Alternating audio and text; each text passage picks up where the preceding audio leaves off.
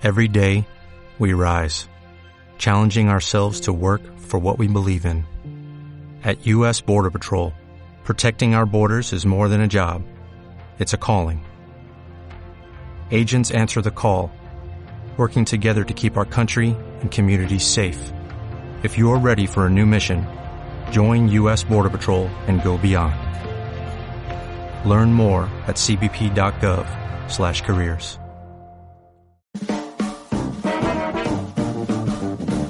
llegado la hora del aquelarre, aquelarre de la historia, a través de FIP Radio. Historia, Cultura, borrachos, vagos arte, y pantomima son los elementos que se conjuntaron para crear este aquelarre de la historia. ¡Comenzamos!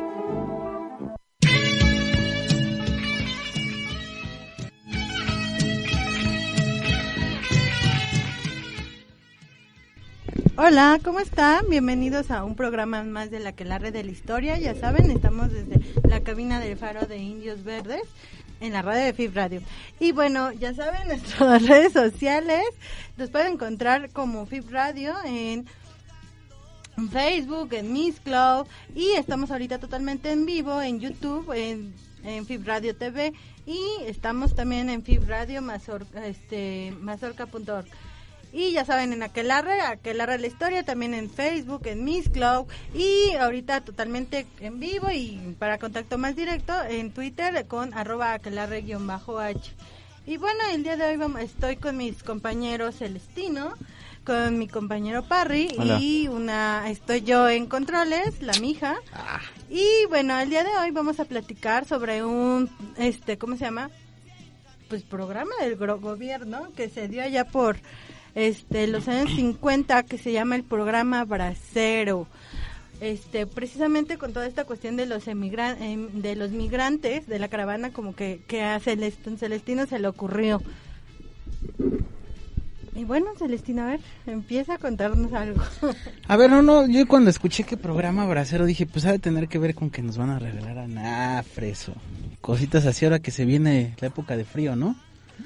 No, el programa Bracero creo yo que precisamente viene muy ad hoc con todo esto que se ha estado discutiendo en días reci- recientes en torno a que de los migrantes, que pues sí, está bien que pasen por el país, que si no, la que gente se que quitan está- el trabajo, Ah, sí, que, que si son quitan- violadores, asesinos.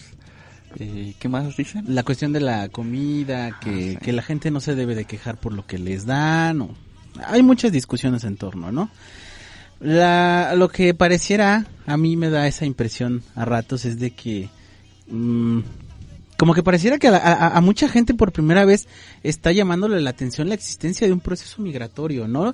Que se ha dado de diversos países de América Latina a, hacia, sobre todo hacia Estados Unidos, ¿no? Eh, no sé si por una cuestión eh, política, eh, a veces podría pensarse hasta como clasista o racista, como que en años recientes, o bueno, en años recientes, en semanas recientes a la gente le empieza a hacer como mucho ruido, ¿no? ¡Ay, los migrantes! Ahí vienen. Pero pues realmente es algo que ha ocurrido desde hace muchos años. Miles de años, ¿no? Bueno, La historia buena, sí. la- o sea, las migraciones como lo- los grupos, las tribus, no, no, sí, sí.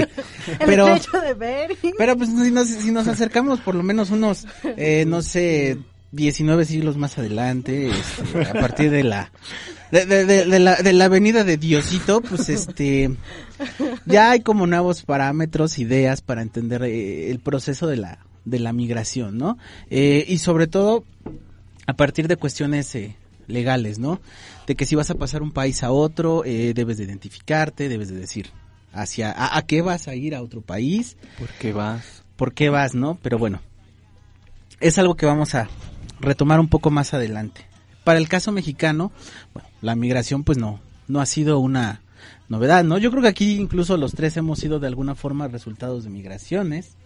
Eh, no sé, tu gente de qué pueblos vengan. De Hidalgo, de Apan, del Cerro Colorado.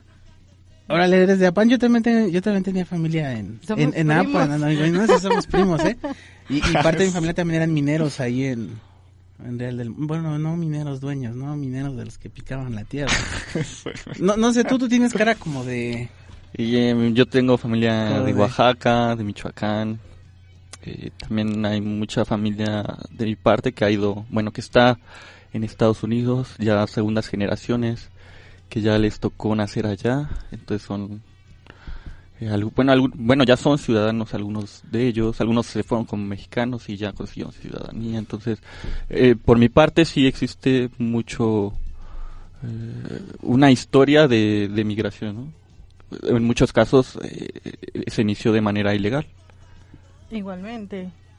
Pero bueno, también, ¿no? O sea, como está diciendo Celestino, pues los, los migrantes, por ejemplo, este, creo que ya habíamos comentado que a finales del 19 pues vienen muchos europeos, si bien van muchos hacia el sur, pero por ejemplo también hay, emigración, mucha migración china y de hecho también en mm. su época, eh, allá por el norte, hubo mucho racismo precisamente. Ah, pues desde que fue la conquista, manita, o sea, vinieron hartos europeos y hartos africanos, este... No, bueno, a, final de cuentas... Bueno, en mayor o menor medida. como entiendo esto, o sea, es como precisamente una búsqueda de trabajo y de mejores oportunidades, ¿no? Bueno, ya tuvimos como dos minutos de relleno entre, entre la migración desde hace miles de años y, la historia de vida acá del Parry. De, alguna forma, entre de mayor o menor medida, todos somos pues producto de, en parte producto de, esa migración, ¿no? Por algo estamos aquí en la ciudad. Eh, y es algo que a principios del siglo XX y durante toda la primera mitad del siglo XX fue como eh, un común. Los, los trabajadores estaban buscando migrar en busca de nuevas oportunidades laborales. Eh, se dieron procesos migratorios en otros momentos, ¿no? Por ejemplo, eh, Porfirio Díaz llegó a, a, prestar trabajadores, ¿no? Como si fueran de él. Pero llegó a prestar pues trabajadores a, a, Estados Unidos. sí, pues, decidía qué hacer con ellos si se portaban mal, ¿no? Eh, prestó trabajadores a Estados Unidos para cuestiones agrícolas, para construcción de ferrocarril. Eh, la gente pasaba a Estados Unidos en busca de comercio, eh, obtención de materias primas, qué sé yo, ¿no? pero ya para la década de los 30 o 40, sobre todo para inicios de la década de los 40, empieza en el caso de la Ciudad de México un proceso de urbanización. ya eh, cada vez en mayor medida, en donde eh, inciden eh, tanto, bueno, yo creo principalmente la, cuestión de la Segunda Guerra Mundial. Estados Unidos deja de, de, de, de deja, de, deja de ocupar ese lugar como quizá el primer lugar industrial, porque pues tiene que mandar a su gente a, a la guerra. Y pues México logra ver un auge económico de crecimiento industrial, porque pues Estados Unidos necesita materias primas, necesita productos, eh, y empieza un proceso de crecimiento urbano, de, de, industrialización, eh, y pues mucha gente empieza a migrar del campo a la ciudad, ¿no?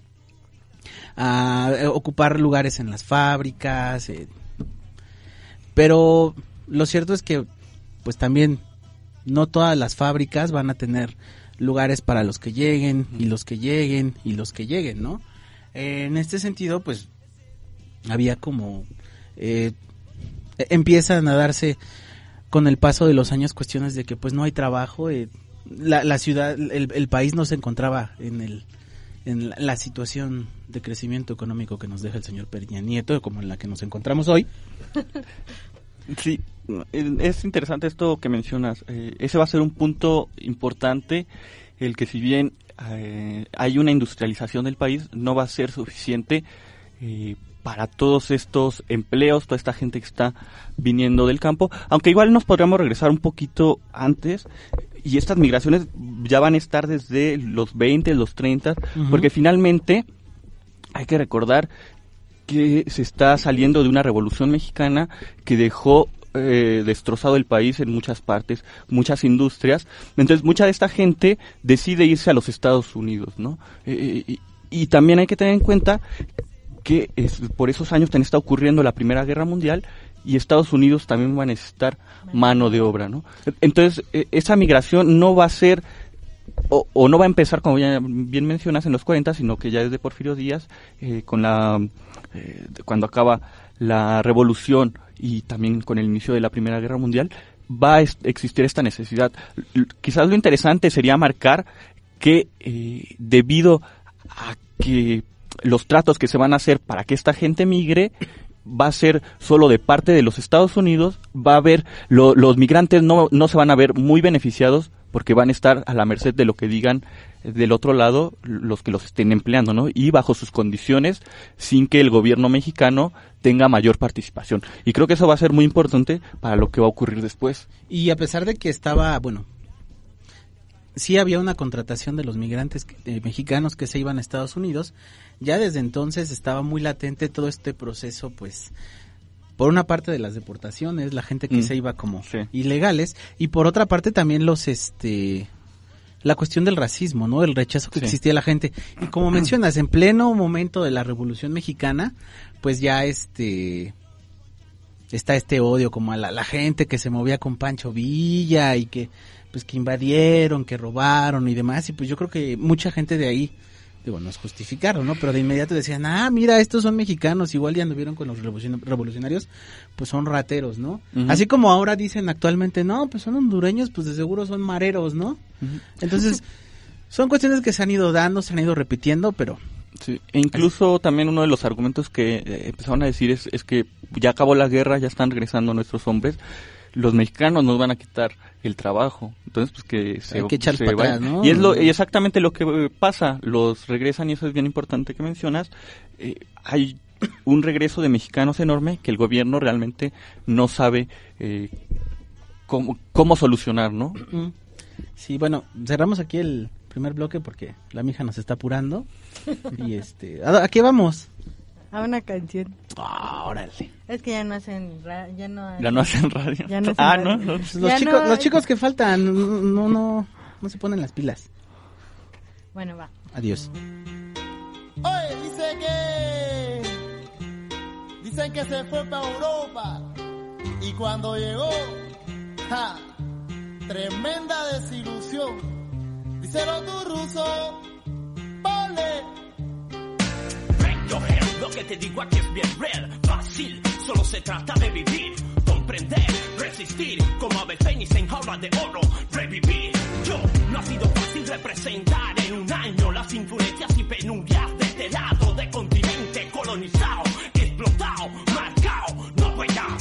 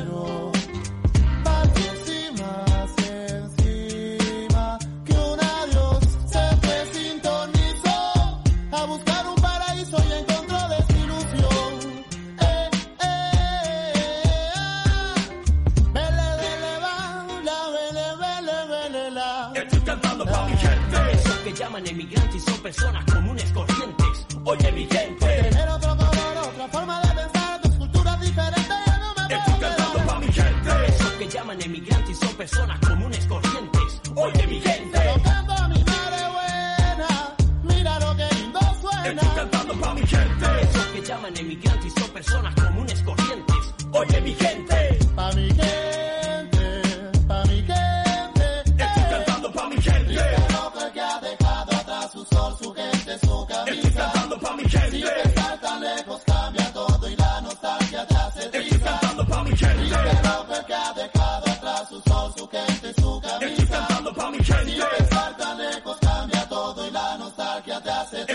triste. Estoy cantando pa' mi gente.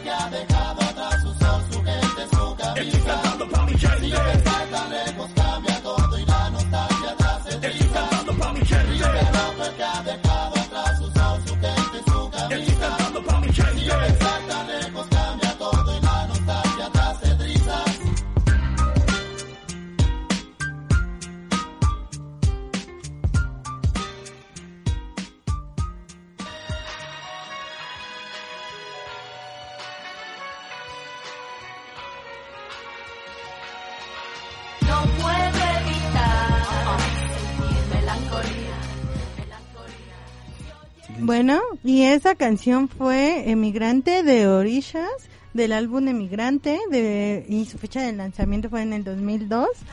Y bueno, pues nos, precisamente nos habla de algo que creo que es muy característico de pues de muchos migrantes y de, parte de, de la cultura que empiezan a reflejar, que es esa pues resignación de que dejan a su gente y pues de que están tristes, ¿no? Que les da tristes.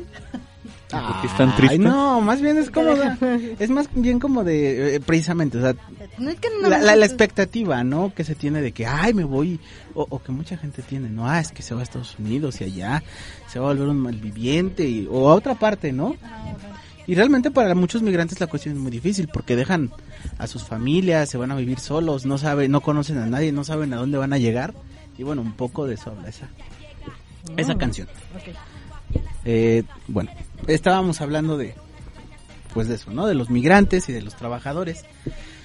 En la década de los 40, eh, cuando inician el, eh, pa- para 1942, ya que está eh, cobrando mucha fuerza la Segunda Guerra Mundial, pues Estados Unidos dice, pues voy a mandar a mis soldados, entonces pues, pues manda a todo el mundo, manda a su gente, eh, y de pronto se da cuenta de que pues necesita eh, gente que esté trabajando en sus mismas fábricas, en sus empresas, en sus campos, para cubrir las necesidades que tiene la, la población, ¿no? Eh, ya desde antes existían estos, como decíamos al principio, procesos donde muchos mexicanos se iban a, Estados Unidos a trabajar. Y de alguna forma, eh, como una medida, eh, de alguna forma diplomática entre esto de que pues somos los buenos vecinos, Estados Unidos, México y eh, pues vamos a quedar bien. Pues Estados Unidos dice, bueno, ahora sí necesito trabajadores mexicanos, no voy a dejar, eh, empezar a dejarlos que pasen. Eh, y pues como siempre, el siempre bueno y, y, y consciente gobierno mexicano, eh, pues entró, eh, dijo yo también quiero tener participación en esto, ¿no? Eh, y entró en negociaciones, ahí como en los primeros meses de, de 1942, eh, con Estados Unidos, con las embajadas, eh, para decir, bueno, vamos a hacer un préstamo, otra vez ahí la esta cuestión de vamos a prestarles, ¿no? A nuestros trabajadores, este, para que se vayan a, a cubrir la- la- los puestos en las fábricas, en los campos, eh, pero pues ¿cómo le vamos a hacer? Ya para julio, agosto a- a- anuncian lo que oficialmente se llamó el Programa Mexicano Estadounidense de Préstamo de Mano de Obra, que pues para eh, nosotros fue como el, el- pa- pa- ajá, fue el, el programa Bracero. Eh, y consistió precisamente en eh, la autorización de pasar, no deliberadamente, sino de forma organizada a eh, grupos de trabajadores mexicanos que estuvieran destinados a llegar a ciertos lugares, centros de trabajo, eh, para cubrir ciertas necesidades. Eh, obviamente se quería hacer, digamos, no decir, ah, bueno, pues tienes que sacar tu visa, tienes que sacar tu pasaporte, no, simplemente trabajadores registrados que de forma controlada eh, se enviaran a la a, Estados Unidos. Entonces, ¿en qué consistía este programa? Se, se, llevaba a cabo la organización, por ejemplo, en el caso aquí de la Ciudad de México, la gente tenía que ir a la Secretaría de, del Trabajo eh, o a la... abrieron una, una... una cosa de reclutamiento, no recuerdo ahora el nombre, para que se fueran a inscribir en la Alameda, en la Plaza de la Ciudadela, para que fueran bueno, yo no tengo este trabajo, quiero irme y pues ya les hacían así exámenes de bueno, vamos a ver tus condiciones de salud. Eh, y una uno de los requisitos muy curiosos era que la gente que, que fuera a solicitar este que los registraran para que se los Ah, llevaran que enseñaran sus manos y que fueran manos callosas Sí, para que se viera que que pues Que habían o sea imagínate si acá campo, este todo. muchacho va a pedir a- con sus manitas finas este que, que, que le den trabajo Pues no. y pues bueno, ya ahí se establecía, bueno, tenemos tantos eh, que saben trabajar el campo, tantos que saben, no sé, trabajar en alguna cosa de manufactura y le mandaban esas- esa comunicación a, a Estados Unidos. Y Estados Unidos decía, bueno, pues estos los quiero aquí, estos me los mandan para acá y estos para allá, ¿no? Parte del acuerdo era que pues el empleador la gente que estuviera a cargo de la empresa donde iban a ir los trabajadores cubriera los gastos. Entonces, pues ahí nos mandaban a todos a la estación de, al menos aquí en la Ciudad de México, a la estación de Buenavista, a que fueran este, a subirse el trenecito y chur y vámonos. Y pues hasta Estados Unidos, ¿no? Y ya de ahí que los distribuían conforme. Y aparte a lo largo del recorrido pues iban incorporando a otros grupos de trabajadores. Eh, sí, de hecho, eh, una de las cosas que también se pedía es que, eh, que la gente supiera, les hacían como un cuestionario donde les preguntaban como los ciclos agrícolas, eh, de este tipo, tipo de cosas, para que ellos realmente estuvieran seguros de que era gente que trabajaba el campo y que conocían eh, sobre las labores, ¿no? Eh, creo que también sería importante como recalcar, bueno, no recalcar, marcar que gran parte de estos hombres que se contrataron fueron hacia el campo. Hubo mucha reticencia de parte de los trabajadores estadounidenses, eh, de los, em, ¿cómo se llama?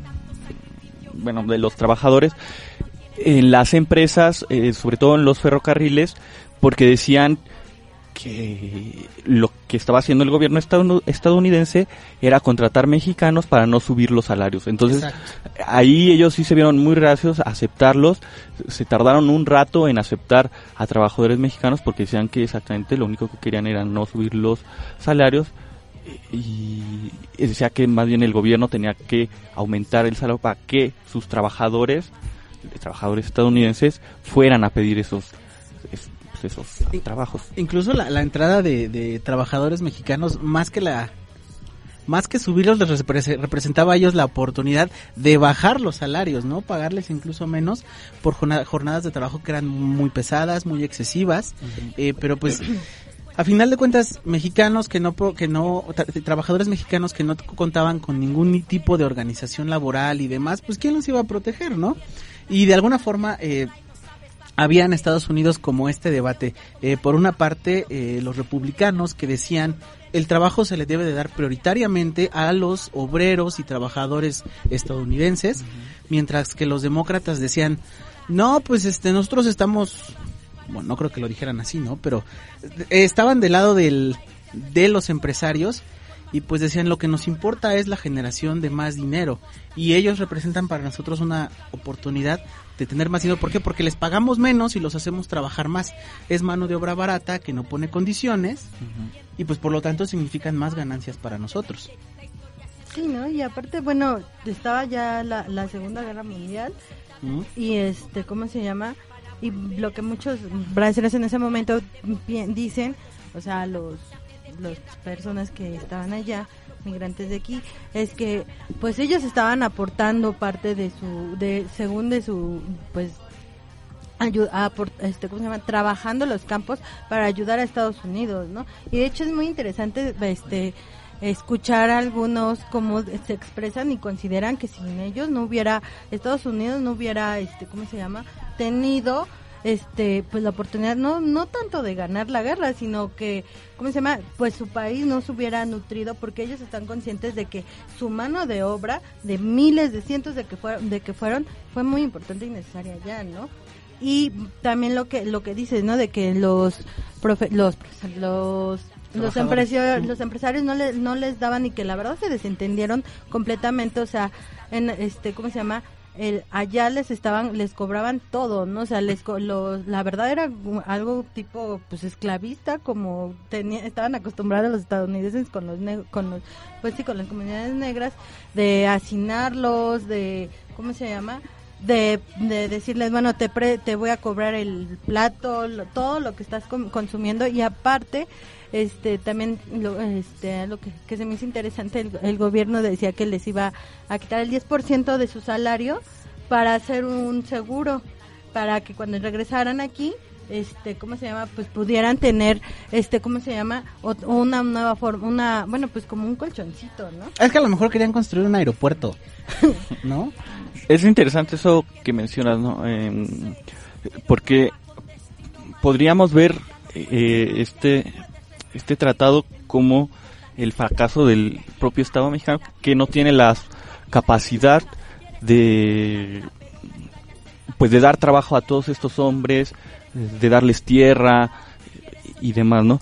Pero eh, es, es bien interesante cómo se le da un giro y, y en vez de eso más bien son los soldados que van a, a trabajar al extranjero contra el fascismo eh, y, y- y- y es verdad esto que mencionas, ellos también se ven de esta manera, pero el propio discurso que están dando ambos gobiernos, el mexicano y el estadounidense, es de que son patriotas porque también, eh, yendo a trabajar, están peleando Ajá. contra eh, el- lo que está ocurriendo en Europa, ¿no? Sí, Eh, lo cierto es que como dices, eh, a final de cuentas, desde décadas anteriores, en, la- en los 40, los 50, eh, que estuvo en auge el, el programa Bracero, una de las condiciones, y al final de la guerra se empezó a aplicar, era los trabajadores nada más están contratados temporalmente, ¿no? Empiezan a regresar los trabajadores norteamericanos después de que se acaba la Segunda Guerra Mundial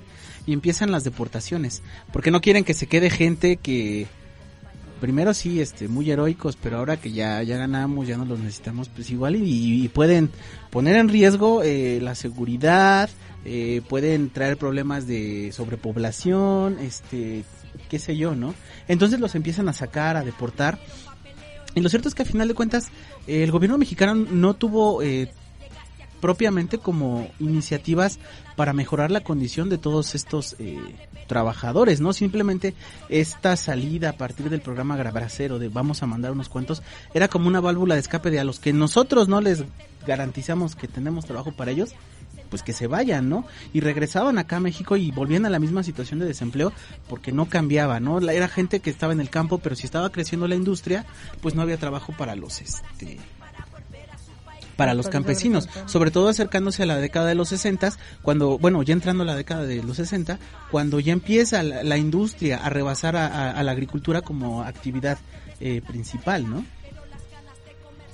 Sí, eh, incluso el, el ya, bueno, aunque sí hay que hacer una diferencia, no va a ser lo mismo eh, eh, estas deportaciones o este trato de lo que ocurrió durante la Primera Guerra Mundial porque no tenían eh, un contrato firmado, cosa que sí va a ocurrir en estos que el empleador está obligado a regresar a esta gente, Eh, eh, pero también hay que recalcar que el este tratado va a durar un poquito más de lo planeado, o sea, después de que llegan los estadounidenses después de la guerra, todavía se mantiene, pero sí van a cambiar las condiciones de los trabajadores mexicanos. Eh, si bien en un principio los necesitaban y se les dio un trato relativamente eh, bueno, conforme van avanzando los años hasta que ya se clausura este tratado, van disminuyendo muchísimo el, tra- eh, el trato hacia los mexicanos y, pues les, les empieza a ir mal, ¿no? Pero la migración no... Se, se va reduciendo el programa, se va Pero, reduciendo sí. el buen Pero trato, sí, la- pero la migración no reduce, ¿no? Al contrario, se va... La migración ilegal continúa. Más tanto, digo, los que van en busca de, de trabajo, como también a partir de la década de los 40, que empieza todo este auge del American Way of Life, que mucha gente quiere eh, tomar ese mismo modo de vida y pues trata de irse a Estados Unidos eh, tratando de pues lograr eso, ¿no? Que conocemos como pues el sueño americano. Y nos vamos a... Es- ese suspiro que fue, ¿tú también tienes el sueño americano? No, bien es precisamente como... Está pensando cómo irse. No, para nada. La... Bueno, entonces, ¿a dónde vamos? Vamos a una canción. Tu compañía es inevitable sentir.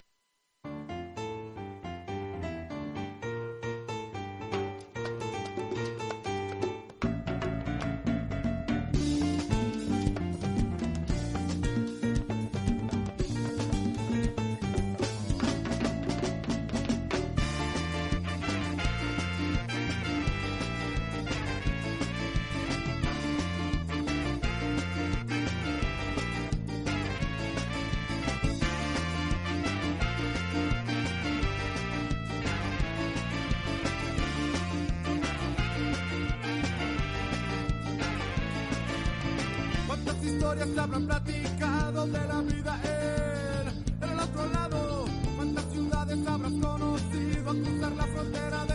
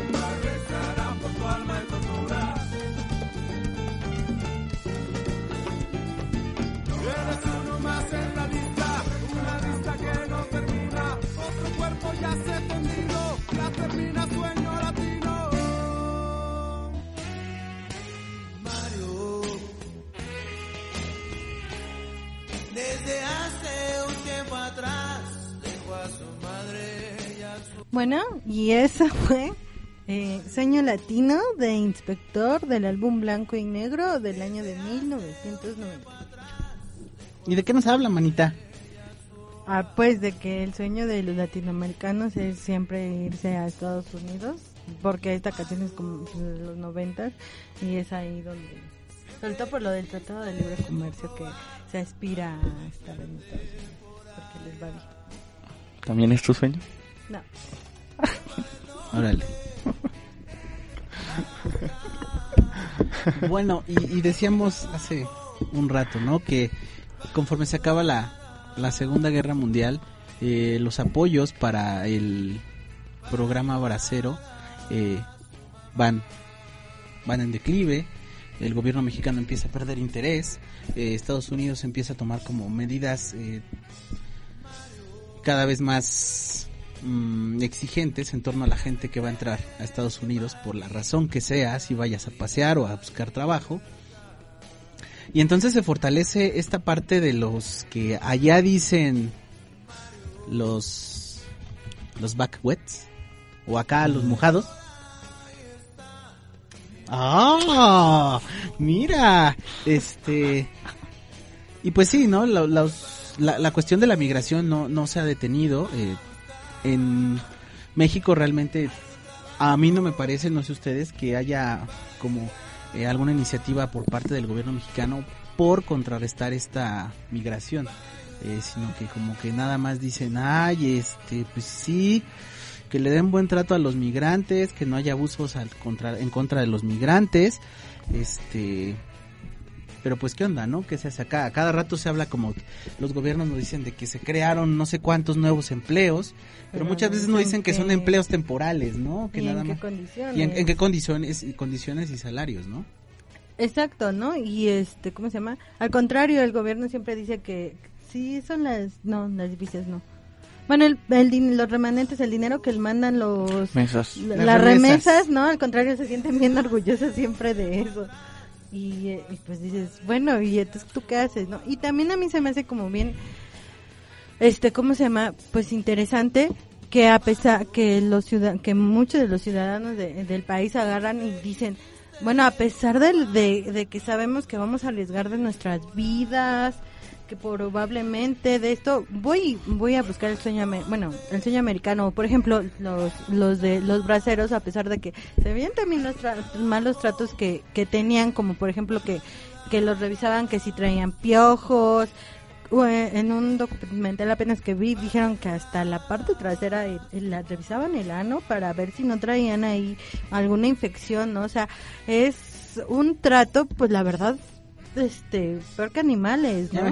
Acá, a ver, bueno, Y es- date la vuelta que te vamos a checar. No, exactamente, o sea, a pesar de eso todavía dices, "Te- pero tengo que regresar porque necesito, este, ¿cómo se llama? Ma- seguir manteniendo a mi familia de una u otra manera porque pues allá no hay nada, ¿no? Se me sienten. Sí, de, de- de hecho, o sea, digo, tan es así que, eh, sobre todo cuando empieza el, el declive del programa Bracero, eh, empieza a tener mayor auge el programa Pollero, el programa este Coyotes, ah no, eso es otra cosa, ¿no? Pero sí, el programa Pollero empieza a, a- a tener más auge, la gente se, se empie- empieza a contratar a otros que empiezan a desarrollar como ciertos caminos o estrategias para ayudar a la gente a, a pasar a Estados Unidos a cambio pues de dinero, ¿no? Y en una de esas los agarran la migra, los detienen, los deportan, hay mucha gente que, que muere en medio de los de, de- de estos trayectos porque los hacen escondidos en camiones, en cajas. Sí, no eh, creo en que todos en desierto. nuestra familia tenemos alguna precisamente historia, porque casi todos tenemos familia ya, ¿no? O sea, también, por ejemplo, mi tía, una, una de mis tías, este, que se fue para allá, o sea, dice, se enfrentó al, o sea, con tres niños al desierto, ¿no? O a- en una de las veces y en otra que la regresan y en otra de las veces por, por el mar, ¿no? O sea, precisamente pues es todo esto y cómo empieza también la, lo- o- otras personas a lucrar con ello, ¿no? Y es cosa que es algo que, que ya está pasa ahora con, por ejemplo, con, con la caravana migrante dicen que también ellas empiezan a contactar pues a estas personas, este, ¿cómo dices que se llaman? Polleros. Polleros, ¿no? Que, la, que, lo, que, que lo que pasa es que luego a ellos más bien lo, lo, lo secuestran y empiezan a, a, mane- a, ¿cómo se llama? A pedir dinero, ¿no? Es que allá entra otro tema, que es el del narcotráfico y la propia, bueno, el, el propio contexto en que ahorita está viviendo el país, ¿no? Eh, ya no solo es eh, enfrentarte eh, lo que puede ocurrir ah, en la frontera, sino ahora es, en el caso de los migrantes hondureños, llegar, bueno, centroamericanos en general, llegar hasta el norte por todo lo que puede ocurrir dentro del país, ¿no? Que, que está muy relacionado con el problema del narcotráfico y las tratas de personas. Y, y lo cierto es que, bueno, eh, son problemas que se han de alguna forma mantenido, han sido constantes, que ahora han tomado como mucho revuelo con este tema de la caravana migrante. Pero pues estas caravanas migrantes han existido desde hace muchísimos años, ¿no? Tan, tan solo la gente que se sube al tren este que le dicen la Bestia. la, la bestia, eh, y pues que igual en el camino eh, son asaltados, hay quienes mueren, desaparecen, mujeres que son que son que son violadas, que igual también eh, llegan a desaparecer.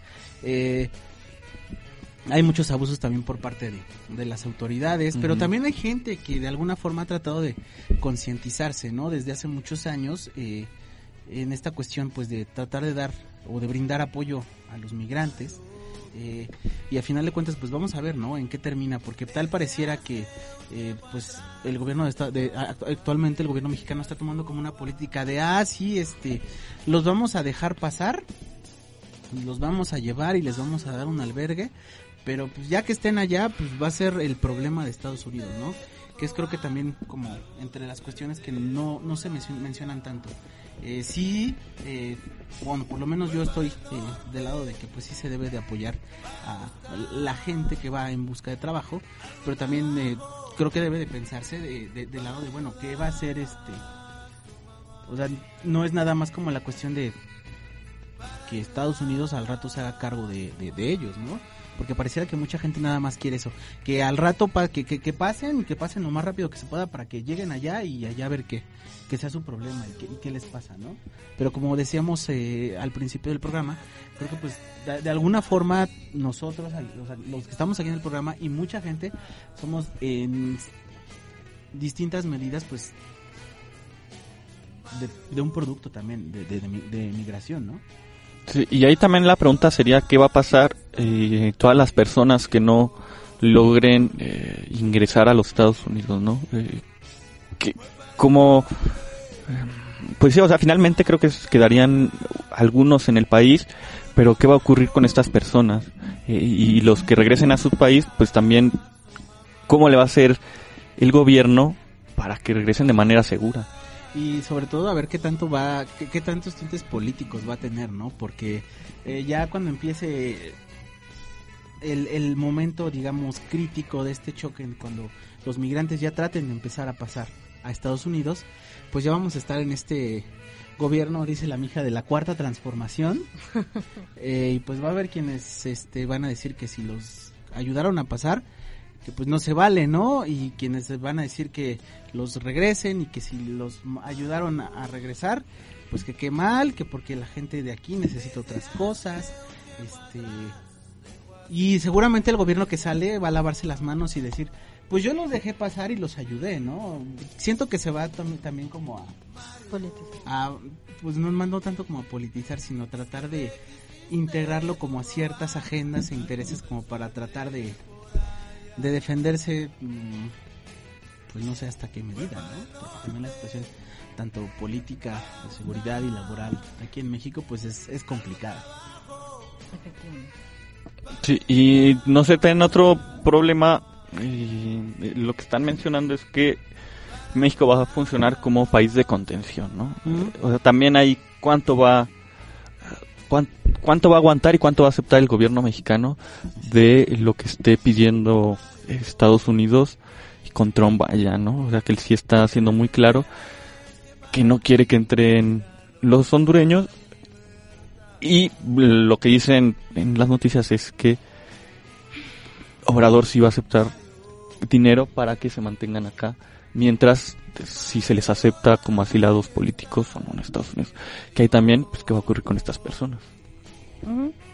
Y yo volviendo un poquito a precisamente a, a los braceros de del 42, este quiero mencionar, como les había dicho, o sea, en verdad el gobierno cuando llegan, ellos les están quitando cierto porcentaje, el 10%, y fue, y se dice, eh, este, regresan, y sí se lograron varios eh, empezar a organizarse para re- exigir ese dinero que les debía el gobierno, y es hasta noviembre del 2005 que el gobierno paga 38 mil pesos, pero solamente para los más viejos y enfermos que habían contratado en el año de 1942, ¿no?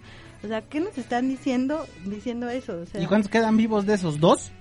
No, va este mucho, este, ¿cómo se llama? No dos, pero sí mínimo está, este, este, cada mismo Seis. como unos 10 o más. Mu- 10 mil personas, o sea, son Ah. varios.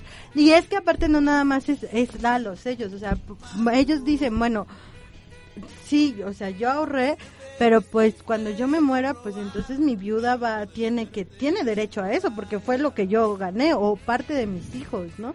O sea, al final de cuentas es un dinero que se queda el gobierno o que uno no sabe qué qué qué pasó con ese dinero, ¿no? Están en. Precisamente. Por eso son los Y pues sí, y falta pagar pues a muchos a muchos que han sido contratados que fueron contratados durante los 23 años siguientes. Bueno, pues con esto yo creo que vamos eh, cerrando el, el programa. ¿Quién ustedes va a decir las, las redes sociales? Armando. Digo, Mm. Parre. Si nos pueden seguir en las distintas redes sociales como Facebook, Instagram, eh, YouTube, Mixcloud como Aquelarre de la Historia y en el Twitter nos pueden escribir eh, como Aquelarre-H es donde estamos un poquito más eh, al pendiente, les contestamos más rápido eh, y ya saben, para si quieren venir acá, pues ahí escríbanos. Y bueno, eh, con esto cerramos el programa. Nos vamos con este que una canción de los Tigres del Norte, así Ándale. tanto de los migrantes. Este, bueno, antes de irnos les re- antes de irnos les recuerdo que dentro de ocho días es nuestro último programa. ¿Cómo que último? Este es nuestro programa de aniversario, de conmemoración de 100 programas. Ya vamos a cumplir 100 programas y vamos a tener y vamos a cómo se llama a tener a una doctora muy importante. Ah, y, por- y por fin nos hizo caso. La doctora Rosalina Ríos va a estar platicando con nosotros sobre esta chamba de andar arreando niños como Barry por ejemplo. Como el del Porsche, el padre que el padre del Porsche que iban arreando los niños. ándale así más Ah, o ¿sí? menos.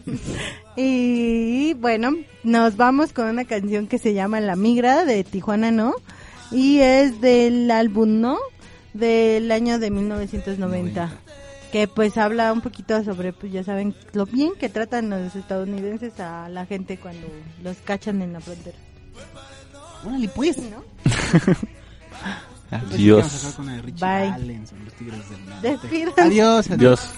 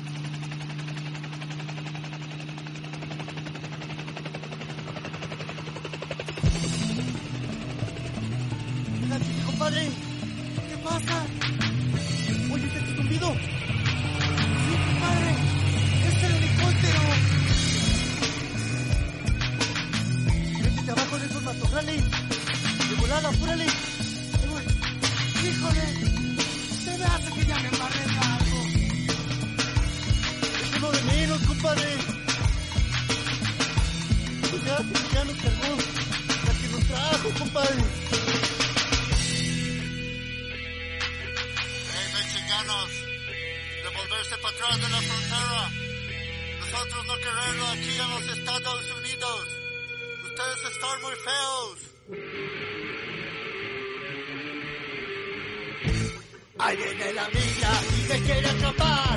El mejor de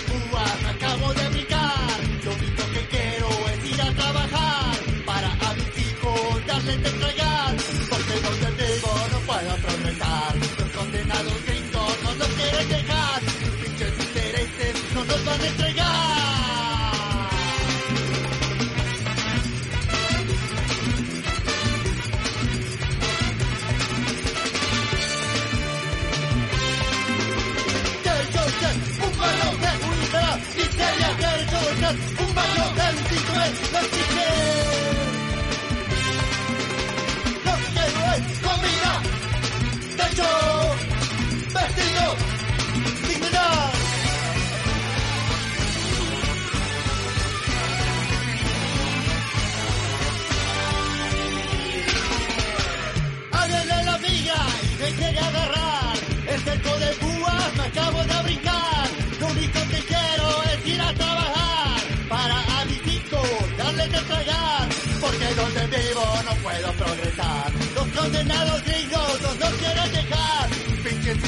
No nos van a ya,